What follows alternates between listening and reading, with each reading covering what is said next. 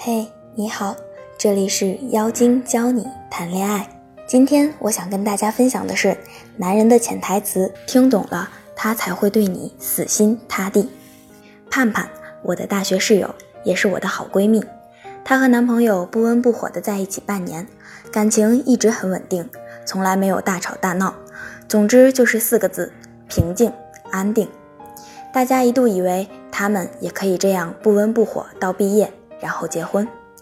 后来有一天，活蹦乱跳的盼盼开始在宿舍里愁眉苦脸、不吃不喝的干坐着。能让一个话痨安静三分钟以上，那就一定是出事儿了。所以我假装在他面前经过，试探性的问了一句：“分手了？”没想到他瞬间嚎啕大哭，眼泪吧嗒吧嗒往下掉，惊得我一时之间不知是该走过去还是停下来。向来哪壶不开提哪壶的我，那天也毫无例外的踩雷了。他大概是看到我没有要走的意思，用力擤了一下鼻涕，对我说：“他最近经常莫名其妙的就不理我了。我明显能感觉到他跟我聊天时很敷衍，见面的时候我跟他说话，他要过好几分钟才反应过来。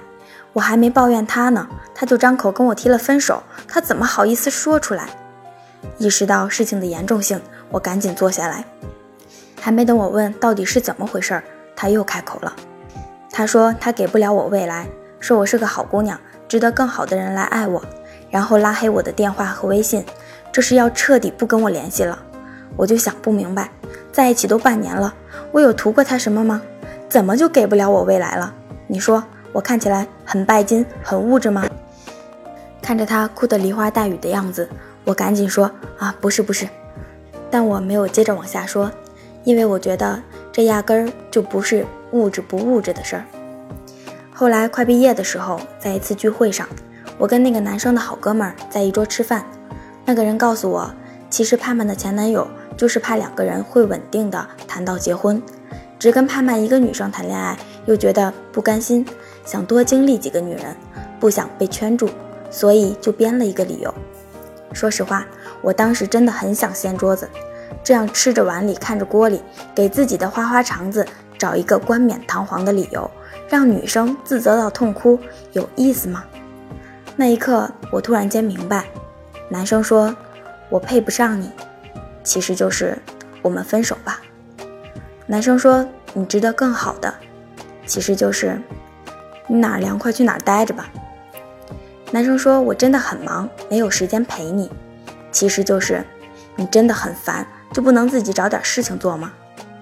男生说：“我们可以约会吗？”其实就是，我们可以约炮吗？而当时的盼盼还傻傻以为是自己做错了，是自己给对方压力太大了，让他觉得给不了自己未来。女人啊，总是喜欢自己骗自己。说简单点儿，两个人在一起根本就没有谁给不了谁未来。只要两个人在一起就有未来，重要的是他的未来里要有你。但很多姑娘都看不明白，她们都跟盼盼一样，活在男生的谎言里安慰自己。其实很多男生都有这样的心理，觉得自己要雨露均沾，不能只栽在一个女人手里。我只想对他们呵呵一笑，对不起，那个真心对你的姑娘，你再也找不到了。通过这件事情，我只想跟姑娘们表达一点：不要在交往过程中，最后把自己沦为了一个受害者。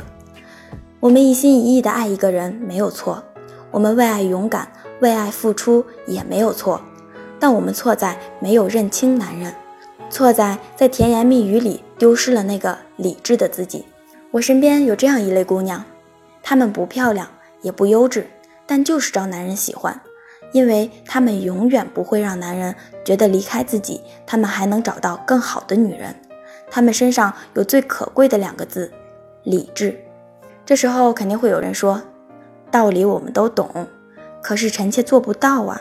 能说说具体做法吗？具体做法呢，也要根据你的问题具体来分析。盲目乱出招会适得其反的。这就像你感冒了，吃治胃病的药，那能管用吗？在后台，我每天看到各种各样的情感问题，但归根结底就是自身价值不够。很多人不知道有什么恋爱技巧，更不知道该怎么用。